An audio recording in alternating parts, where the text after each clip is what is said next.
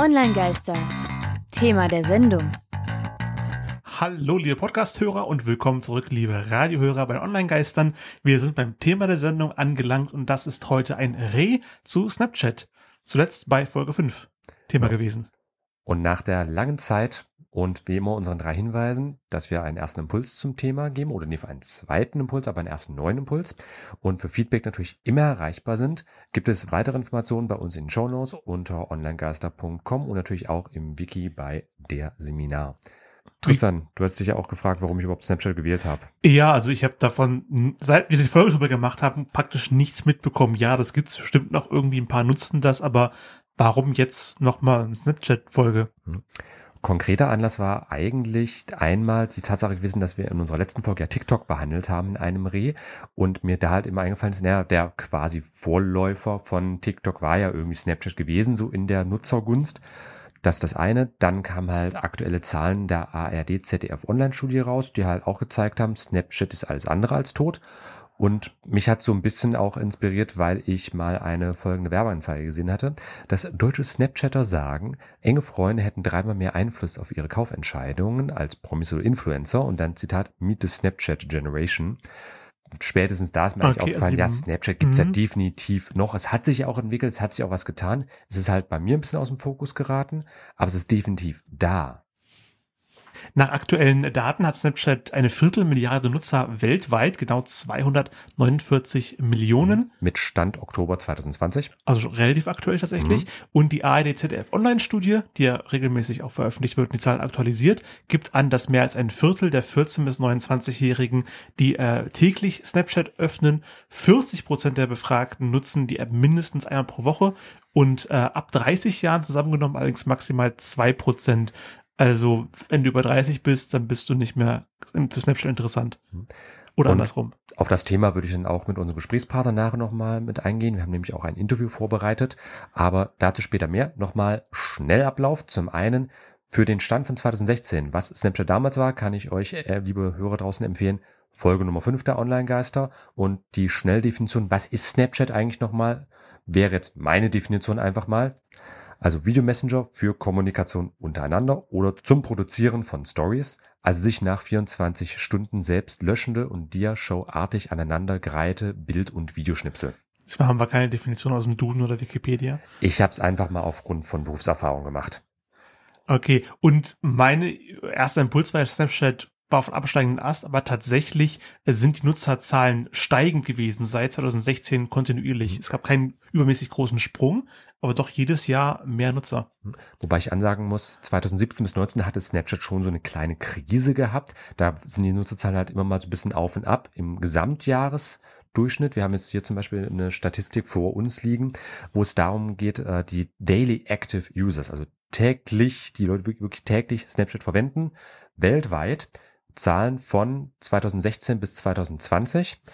Und da hat sich Snapchat wirklich kontinuierlich nach oben entwickelt. Da sind fast 100 Millionen täglich aktive Nutzer hinzugekommen in den letzten vier Jahren seit 2016. Ja, und das muss man sich wirklich auf der Zunge zergehen lassen. Täglich. Also mit Stand, also bis November 2020. Also natürlich weltweit, aber wirklich ja. die jungen Leute, die tägliche Handy rausnehmen, oder zu 98 Prozent mhm. junge Leute, die tägliche Handy rausnehmen und draufklicken. Ja, etwa machen, eine tun. Viertelmilliarde Menschen machen das täglich mindestens einmal, dass sie halt eben die Snapchat-App öffnen und sich entweder Dinge anschauen oder Dinge halt produzieren. Also diese Daily Active Users, es gibt halt Daily Active Users, die Daus. Weekly Active Users, die Maus und Monthly Active Users, die Maus. Also da halt eben ist der der Wert wirklich sehr, sehr unterschiedlich, ob ich jetzt einmal im Monat bloß was nutze oder wirklich tagtäglich, also es quasi normaler Alltag ist und Bestandteil meines Lebens. Aber ich denke, jeder hat was, wo er täglich reinguckt und für die die Zielgruppe ist es nun mal eben Snapchat. Hm. Und ein Teil unserer Zielgruppe nutzt ja auch unter anderem Plattformen von unserem Interviewgast, auf den wir da noch mit eingehen würden. Genau, unser Interviewgast hat natürlich wie die meisten Interviewgäste auch einen Musikwunsch geäußert. Deshalb freue ich mich besonders, ankündigen zu dürfen, nämlich die Band Die Ärzte mit Schrei nach Liebe. Für die Radiohörer gibt es jetzt Musik. Und ihr hört einen Hinweis in eigener Sache. Du brauchst noch Kennziffern für die Broschüre. In deiner Präsentation fehlen noch Statistiken. Für den Pitch willst du unbedingt Mediendaten. Kurzum, du brauchst Zahlen, Daten, Fakten. Tippe jetzt ein www.socialmediastatistik.de. Eine kostenlose Sammlung von Statistiken für Social Media und Netzkultur. Socialmediastatistik.de. Dein Statistikpool. Das war Schrei nach Liebe von den Ärzten, gewünscht von unserem Interviewpartner Martin Schottstedt. Martin ist Chief Marketing Officer der Happy Gang Agentur, die zum Medien Accelerator Cormis gehört und unter anderem mit der Marke Wisst ihr noch, vor allem so 90er Jahre Nostalgie einmal mit bedient und betreut. Und zuvor wirkte er bereits als Head of Marketing, ähm, unter anderem beim Aufbau des Videoportals My Video mit. Wer das, das schon ein bisschen so, kennt. Kann man auch eine Folge drüber machen? Gibt es das eigentlich noch? Können wir gerne mal überlegen, ob das sich mit anbietet. Aber Martin haben wir vor allem deswegen rangeholt, weil seine Agentur halt eben auch bei Snapchat sehr aktiv ist und er hat eben wirklich tagtäglich dort Dinge produziert. Aus terminischen Gründen haben wir das Interview voraufgezeichnet. Tristan konnte leider nicht, deswegen hört man nur mich an der Stelle. Aber ich denke, inhaltlich auf jeden Fall sehr spannend. Insofern, Mats ab. Herzlich willkommen und danke, dass du dir Zeit genommen hast für unser Gespräch zum Thema Snapchat. Deswegen auch gleich erste Frage. Wie bist du eigentlich zu Snapchat gekommen? Man sagt ja immer, keiner über 30 kapiert's. Ja, das, ich kapier's auch immer noch nicht, genauso wie TikTok, aber trotzdem sind wir da relativ erfolgreich und in Teilen habe ich es schon gut verstanden. Also wie sind wir dazu gekommen? Wir haben ähm, ja selber eine große Medienmarke, die nennt sich Wisst ihr, äh, wisst ihr noch, sind auf Facebook und Instagram sehr erfolgreich und haben immer überlegt oder geschaut, welche Plattformen können wir noch nutzen, um äh, Standardvermarktung zu betreiben oder uns dann durch äh, neue Revstreams sozusagen äh, weiter zu finanzieren. Und da kam irgendwann Snapchat, ich glaube Ende 2018 mit dem Thema Shows ähm, wurde also äh, von, von einem privaten, von einer privaten Plattform zu einem auch für Medienmacher plötzlich begehrlichen Thema und ähm, man kann jetzt da sozusagen ähm, Shows ausstrahlen, also Serien von bis zu sieben Minuten, glaube ich.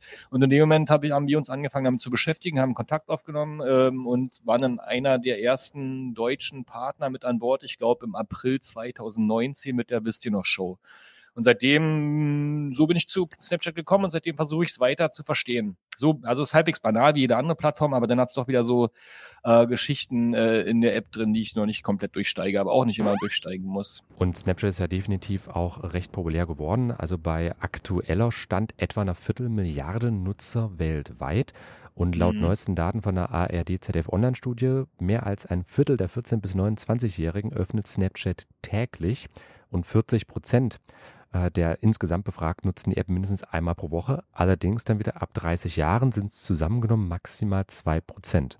Also Snapchat hat durchaus ein, ich sag mal, Generationenproblem oder alternativ könnte man auch sagen, ist halt eben bei der Jugend, wenn man so alles bis 30 zusammenfasst als Jugend, auf jeden Fall sehr, sehr beliebt. Wie ist Snapchat überhaupt populär geworden?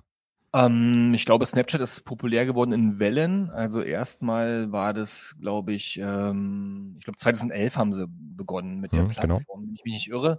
Ähm, ging halt, ist halt so ein kamerafokussiertes Thema. Ne? Die Gründer sind alle so äh, Kamera-Experten, äh, Virtuosen und haben versucht, das in eine Plattform umzusetzen. Und das erste große Wachstumsthema war neben dem ganzen Gechatter halt diese mysteriöse Funktion, dass man was raufpacken konnte, also Videos oder Bilder und die nur 24 Stunden online blieben. Also die sogenannten Stories die, glaube ich, ähm, eine riesengroße PR-Welle erzeugt haben. Ich weiß, würde sagen, so 2014, 15 muss das gewesen, gewesen sein, sodass sogar Facebook und andere Plattformen angefangen haben, dieses Format äh, 9 zu 16 äh, zu kopieren. Das war ja auch eine Revolution, dass man halt sozusagen den Mobile Screen äh, ausgenutzt hat und da ähm, drüber kommuniziert hat. Vorher war maximal 1 zu 1, also ich meine jetzt sozusagen die Bildformate, äh, mhm. maximal 1 zu 1 möglich oder 16 zu 9, gute alte Breitbild-Variante von YouTube, aber dass jemand komplett über den Mobile Screen, also äh, 9 zu 16 ausgespielt wurde, sodass kein ablenkendes Element noch mit im Bildschirm war, das war, glaube ich, zuerst Jedenfalls im großen Stil bei Snapchat möglich. Ja, und die gleich, äh, zweite große Welle, die jetzt, glaube ich, so kommt, nachdem sie, glaube ich, einen kleinen Einbruch hatten und bei Instagram die Stories mehr oder weniger auch eingeführt hatte und dann ein bisschen die Relevanz von Snapchat, die jedenfalls in Deutschland weg war. Die nächste große Welle, die wir jetzt alle gar nicht so aktiv erlebt haben, aber ist halt diese Professionalisierung äh, hin zu Algorithmus im Feed, Discover-Bereich, wo auch die Shows zu finden sind, aber auch äh, äh News-Publisher, also sozusagen weg von der reinen Private-Nutzung hin zur Öffnung für Medienmarken. Und was es, glaube ich, für die Medienmarken nochmal begehrlicher gemacht hat, ähm, da stattzufinden und dadurch halt wiederum für die User nochmal Wachstum generiert hat, war, dass äh, man auch ab 2019 nicht mehr diese Restriktion hatte, exklusiv für Snapchat zu ähm, produzieren und zu publizieren, sondern man konnte mehr oder weniger wiederverwerten. Das heißt, man hat was produziert, sei es irgendwie eine fünfminütige Daily News Show, die konnte man auf mehreren Plattformen auswerten, was vorher bei Snapchat nicht möglich war. Also das war dann für uns sozusagen auch, weil wie ich eben schon erwähnte, der Startschuss, auch bei Snapchat reinzugehen und das als ähm, ja, mehr oder weniger Zweit- oder Drittverwertungsplattform anzusehen. Aber so mhm. ist halt jede Menge großartiger Content, viele Creator, viele Medienmarken, viele neue Formate auf äh, Snapchat gespült worden, die natürlich jetzt auch dazu geführt haben, dass über diese reine Story-Mechanik hinaus einen großen Bereich gibt, wo die User sich tummeln. Genau, und 2016 kann man eigentlich auch so als das Jahr des Snaps bezeichnen im Grunde. Äh, denn mhm. vorher hat der Snapchat durchaus ein bisschen gekämpft, dann war ja 2016 wirklich so der kometenhafte Aufstieg. Plötzlich hat jeder von Snapchat gesprochen, man hat sich gefragt, was die Jugendlichen da so machen und hier und da. Mhm. Und dann war ja wieder so ein bisschen Kriselzeit, als dann äh, Facebook offiziell sich hat inspiriert inspirieren lassen bei den Stories und anderen Sachen. Deswegen haben wir das ja jetzt gefühlt überall. Selbst LinkedIn hat ja vor kurzem Stories vorgestellt für seine Plattform. Und wie hat Snapchat da eigentlich darauf reagiert? Man hat ja im Grunde das Kernfeature, also Snapchat sollte ja aufgekauft werden von Facebook, aber die beiden Gründer haben ja gesagt, der Spiegel und der Murphy, nö, machen wir nicht. Mhm. Äh, und dann hat Facebook halt gesagt, dann mache ich halt eben mein eigenes Ding. Äh, und da kam ja dann diese Stories für Instagram recht schnell auf und da war ja dann Snapchat erstmal ohne Kernfeature im Grunde da. Und so nach deinem, ähm, nach deiner Erfahrung, wie hat Snapchat darauf reagiert? Was haben sie eigentlich gemacht, dass die jetzt doch wieder eigentlich relevant geworden sind? Ich glaube, sie waren schon immer die besseren äh, Story-Anbieter, ähm, hatten halt bloß nicht die Masse sozusagen. Ich glaube, die haben schon ganz schön drunter gelitten, dass äh, das mehr oder weniger, wie gesagt, sich inspirieren lassen worden ist von den ganzen anderen äh, Plattformen bis hin zu YouTube, die ja auch YouTube Stories anbieten. Wie haben sie reagiert? Sie haben sich besonnen auf das, äh, was sie wirklich ausmacht, also die Technik rund um Kamera und Kameraerfahrung. Also haben sehr viel investiert in das Thema Filter und Augmented Reality, Virtual Reality und bieten da sehr viel an und äh, Spaß für die User. Also man hat, glaube ich, wieder so kleine Wachstumswellen gehabt, als halt witzige sozusagen Brillen oder äh, Filter aufkamen, wo man sich wieder jung machen kann, wo man andere Haare hat oder wo man zum Beispiel, was dann wieder für Kunden spannend ist, Schuhe anprobieren in, kann in Shops oder Kleidung anprobieren kann. All solche Techniken mit, einer, mit der Rückbesinnung auf, auf, auf äh, Kamera und alle Features, die da nutzbar sind, äh, haben, glaube ich, dafür gesorgt, dass Snapchat halt in einer anderen äh, Richtung begehrlicher wieder wurde, über dieses Chatten und so hinaus äh, den Spaß an Austesten von solchen Features sozusagen mit sich bringt. Und wenn man das heutzutage runterlädt, also wir haben ganz oft den Fall, dass wir Kunden und Partnern die Relevanz von Snapchat äh, heutzutage erklären müssen und alle dann sagen, ja, ich habe das halt vor drei, vier Jahren in ad acta gelegt, als äh, Instagram die Stories äh, plötzlich äh, auch hatte. Ähm, wenn man, wenn die jetzt sozusagen wieder reaktivieren, diese App, dann merkt man halt in Meetings oder in, bei Abendessen, dass die Leute dann anfangen halt diese Filter zu benutzen und dabei Spaß zu haben. Also es ist einfach ein riesengroßes Thema, mit Kameraspielereien dann doch wieder Stories zu machen. Das sind so Sachen, die hat Instagram halt noch nicht in dem Maße und deswegen glaube ich, dass äh, Snapchat da immer noch relevant ist. Und es gibt auch noch einen anderen Fakt, den ich halt sozusagen aus Snapchat-Kreisen kenne, ist, dass man ähm, das ganz banal äh, als Äquivalent zu Skype für sozusagen Videocalls nutzt. Also gerade in den Nordics oder in Norwegen vor allen Dingen ist es sehr, sehr beliebt, sich jeden Tag darüber anzurufen und diese super Qualität der, der, der Kamera zu nutzen für Videocalls untereinander in der Familie. Also gibt da so zwei Stränge, ne? Also, oder besser gesagt drei. Einmal diese Professionalisierung hin zu Medien im Bereich, im Entdeckenbereich mit den Shows, dann halt diese, diese Kameraspielereien, die viel besser sind als bei anderen Plattformen und die Nutzung als banaler Videocall-Anbieter. Also könnte man eigentlich sagen, Snapchat äh, hat sich zwar auf der einen Seite wieder so auf seine alte Kernkompetenz, so äh, das Erbe des kotzenden Regenbogens wieder besonnen, was jetzt so Linsen und alles anging. Das war ja auch meistens so, das, das war das Kernfeature am Anfang gewesen, dass man eben so einen Regenbogen kotzen konnte, wenn man den Mund aufgemacht hat. Wo würdest du mhm. sagen, ist vor allem die Stärke erstmal von Snapchat momentan? Ich glaube, der Fokus auf das äh, Alte ist immer ähm, der Erfolgsfaktor. Damit sind sie ja groß geworden und ähm, mhm. die ganzen Zusatzfeatures etc. sind halt immer schöne Ausbauschritte, die einfach die User auch brauchen, um an der App dran zu bleiben. Ne? Also die, ich glaube nicht, dass diese andersrum die, diese Einzelsachen für sich stehend so riesige Erfolgsgaranten wären. Also die SnapMap ist eine nette Spielerei, aber ich glaube nicht, dass sie das sozusagen das ein USP ist, um eine App stark zu nutzen, sondern die Basis hat immer noch ist eine gute Kamera Kamera, also man hat gute Zusatzfeatures, die easy nutzbar sind. Genau, Lenses, das Wort ist mir die ganze Zeit nicht eingefallen. Ähm, die ganzen Lenses, Filter und Sticker und was man alles nutzen kann und halt die ganzen Spielereien, die man kann, die machen es halt schön. Und wenn man dann parallel noch einen schönen Bereich hat, wo man sich äh, sozusagen so ein bisschen lean back berieseln lassen kann, halt diesen Medienbereich, dann ist das, glaube ich, eine, eine runde Sache. Und außenrum braucht man immer wieder Spielereien. Das gleiche Spiel ist ja halt bei Instagram, glaube ich, auch. Man kann aktiv werden durch einerseits Content publizieren in Sachen äh, Story, Foto und Video, aber man kann auch äh, so interagieren, also indem man halt Emojis oder was auch immer äh, die Plattform hat, bestimmten geilen Content-Arten gibt oder mit denen äh, kommentiert. Und man kann halt einfach sich zurücklehnen. Mittlerweile, das versucht ja Instagram schon sehr lange mit dem IGTV-Bereich. Und das ist, glaube ich, eine runde Nutzungssache, so dass die Leute einfach eine sehr, sehr hohe Verweildauer in der App einfach auch haben. Also wenn man was gepostet hat, geshared hat, sich die Profile der Kumpels alle angeguckt hat oder mit der äh, Familie telefoniert hat, kann man dann halt immer noch sich zum Beispiel die Originals reinziehen oder die News des Tages von Bild oder halt die wisst ihr noch schon da ein bisschen äh, 90er Jahre Quiz gucken. Also es ist einfach eine runde Unterhaltungsgeschichte. Und ich, wie gesagt, ich glaube, es ist, ist immer schlecht für eine App, wenn sie stehen bleibt und nicht permanent neue Sachen rausbringt, weil dann äh, nutzt sich das irgendwann ab und dann kommt der nächste. Weil ich glaube schon, dass Apps äh, austauschbar sind, bis auf den Freundeskreis, den man sich da vielleicht aufgebaut hat. Ne? Das ist ja immer das, warum bleibt man jetzt bei Snapchat. Aber ansonsten, um die Begehrlichkeit einer, einer App zu, zu erhöhen und die Nutzung und überhaupt die also überhaupt sozusagen die tägliche Nutzung und die Verweildauer in den Apps zu erhöhen, braucht man halt immer mal wieder neue Spielereien.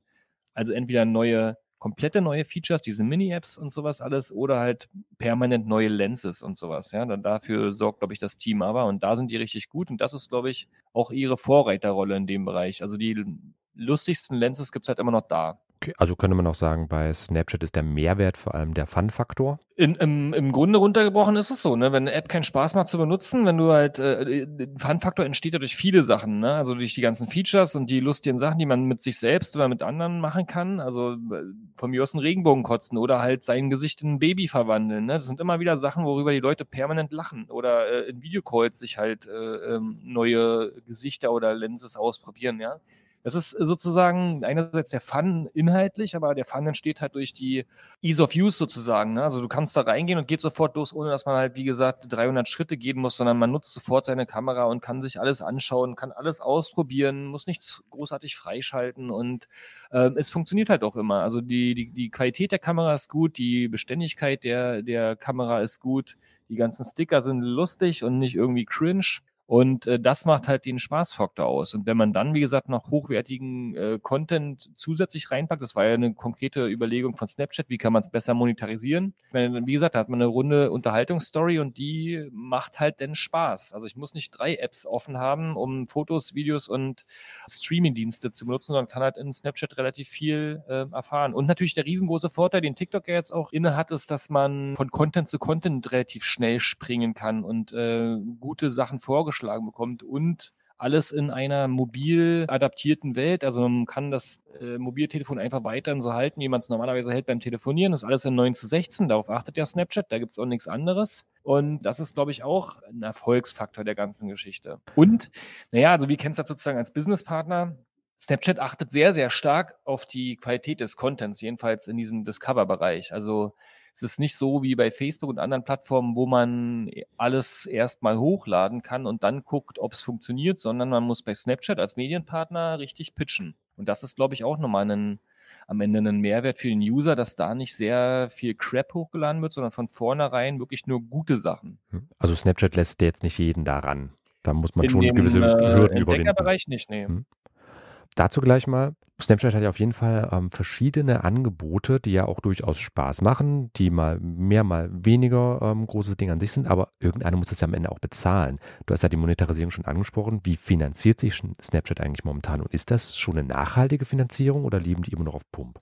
Ich glaube, äh, grüne Zahlen machen alle in dieser Industrie nicht. Ähm, na, das gleiche Spiel wie bei den anderen. Man versucht halt über Partnerschaften in, oft in der Industrie äh, Geld reinzuholen. Man hat einen sehr großen Bereich äh, für, für konzeptuelle Kampagnen. Da ist die Marketingabteilung, glaube ich, stark unterwegs. So, man kennt das, also haben vielleicht auch viele User schon mal gesehen, diese Nike-Filter zum Beispiel, wenn man halt auf dem Alexanderplatz ein Haus sozusagen sich anschaut, dass da äh, über Augmented Reality halt äh, das ganze Haus an angemalt ist mit irgendwelchen Filtern. äh, für mhm. äh, Marken. Da gab es doch relativ große Kampagnen mit Autoherstellern und sowas alles. Das ist, glaube ich, ein riesengroßer Bereich. Und sie haben halt über diesen äh, Entdeckerbereich äh, die Welt der In-Stream-Ads für sich erschlossen, sind jetzt also auch fähig, kleinen Spendern oder mittelgroßen Spendern die Möglichkeit gegeben, zu geben, da ohne große geplante Kampagnen äh, stattzufinden, indem sie sich halt einfach mit Video-Ads da einkaufen. Also es gibt ja jetzt auch sozusagen die On-Demand-Möglichkeit, also ein Dashboard sich als äh, Agentur reinzukaufen und dann ganz normale ähm, und also Video-View-basierte oder Klick-basierte Anzeigen zu schalten im Rahmen von Content mit der Auswahl von Zielgruppen und das gleiche Spiel wie bei Facebook, Instagram,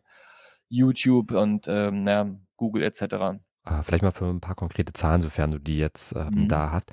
Ich habe ähm, im Hintergrund ähm, das Wissen, ab äh, etwa 100 Euro Tagesbudget kann ich bei Facebook äh, ins KMU-Programm kommen. Also als kleines bzw. mittelständisches Unternehmen zähle ich bei Facebook und den entsprechenden Facebook-Diensten äh, ab einem Monatswerbeetat von mindestens 3000 Euro rumgerechnet das ist dann ein kleines Unternehmen. Ich glaube, da werden viele hier draußen äh, sich denken, okay, also 3000 Euro monatlich nur für Facebook-Werbung ausgeben, finde ich kein kleines Unternehmen mehr.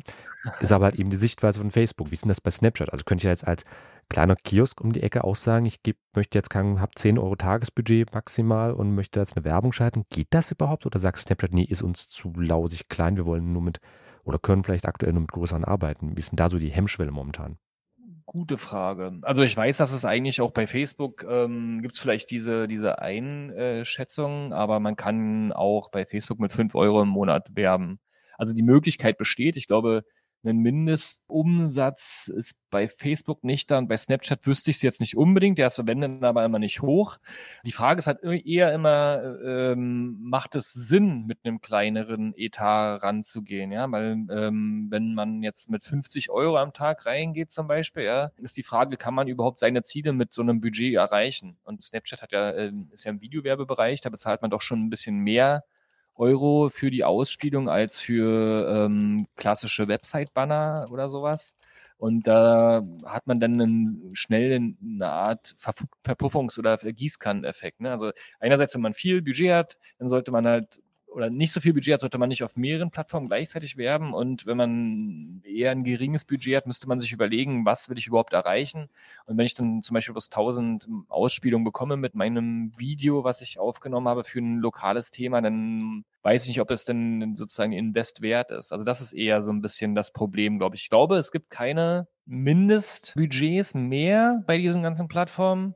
Aber der Sinn von einem Mindestbudget für einen selber sollte wirklich stark bedacht werden.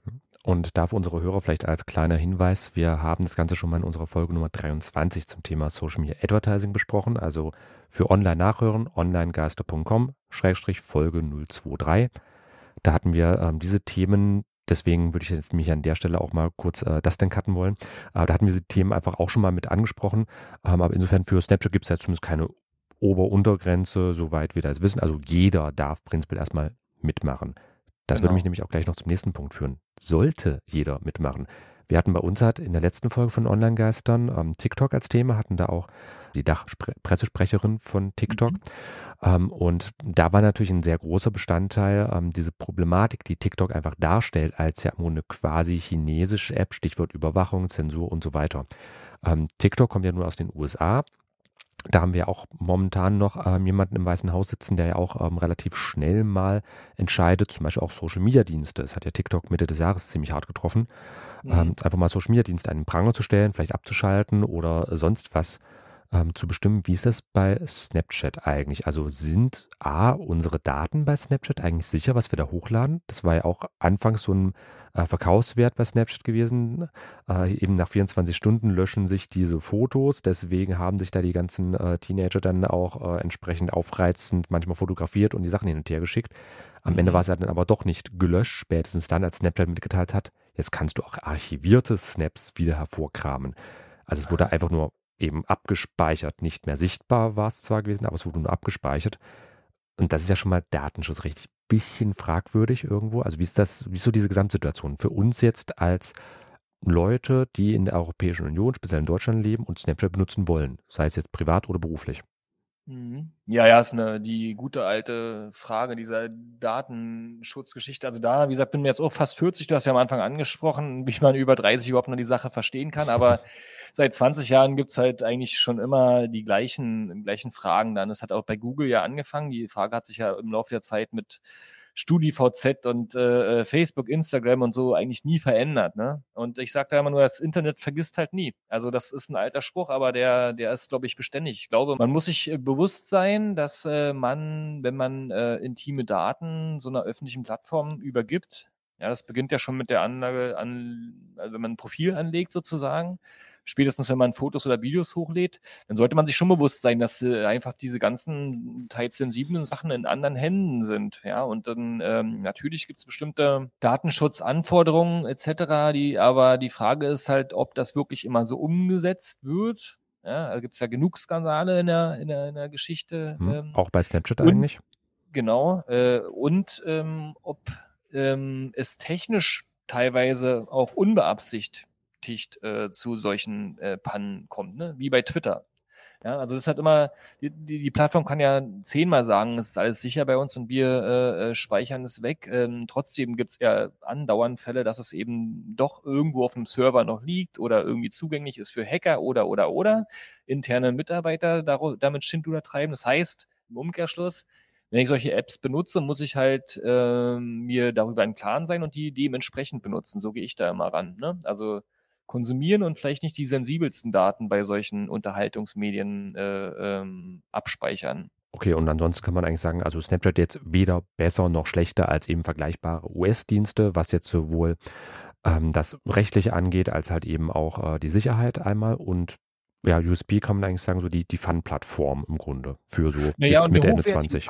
Eine mhm. hochwertig, mhm. wie gesagt, wirklich, ich glaube, keine andere Plattform hat so gute Kamera-Features wie Snapchat. Also das macht ja natürlich das auch begehrlich, ne? dass man wirklich sehr gute Sachen damit auch machen kann. Ist so ein bisschen wie Vimeo und YouTube damals. Vimeo oder immer noch. Mhm. Vimeo gilt ja auch so ein bisschen als die hochklassigere Plattform.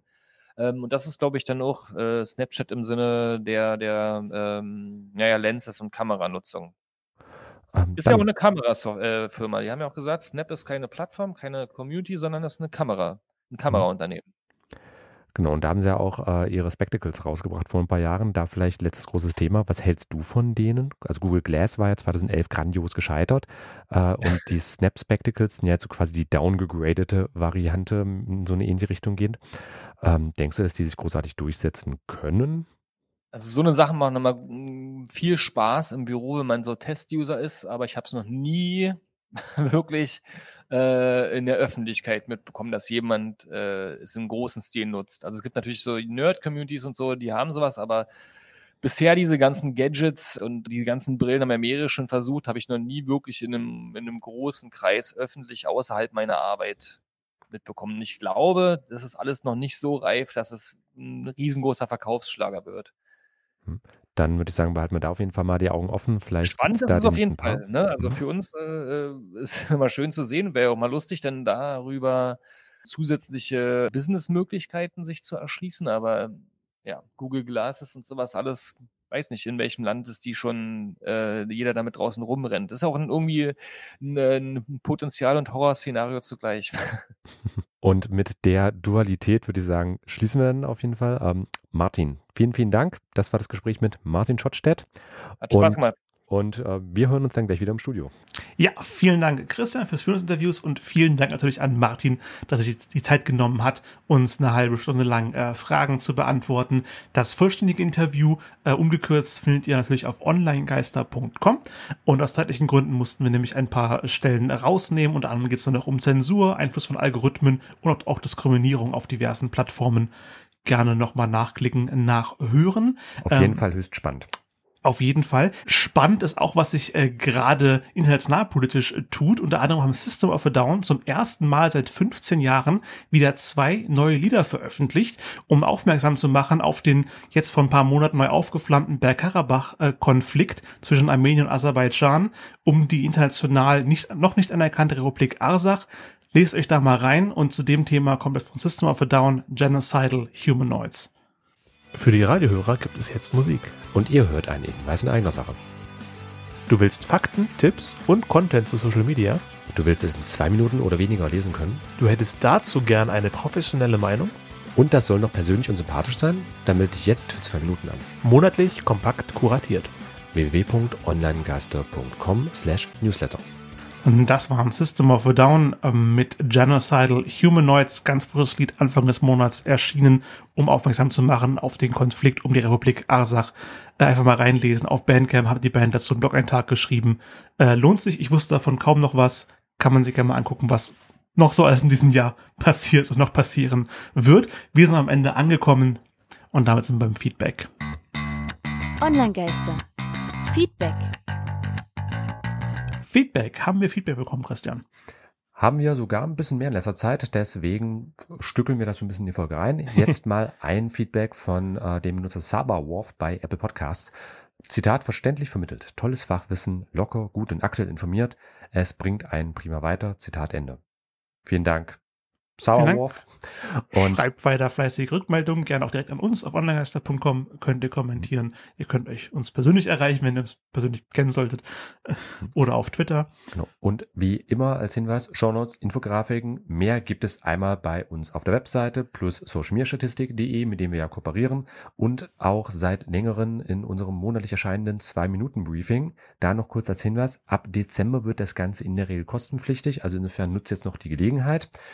Und ansonsten bleibt mir eigentlich nur zu sagen, als Feedback für dich, lieber Hörer, ob in Radio oder in Podcastform, vielen, vielen Dank fürs Zuhören. Das bedeutet uns wirklich sehr viel. Wir machen das ja auch für dich. Ja, vielen lieben Dank fürs Zuhören. Bis zum nächsten Mal. Heute ging es um Snapchat. Nächstes Mal geht es dann darum, dass wir unseren Gesamtrückblick machen. Podcast 2020. Wie lief es bei den Online-Geistern und generell? Bis zum nächsten Mal. Hat mich sehr gefreut.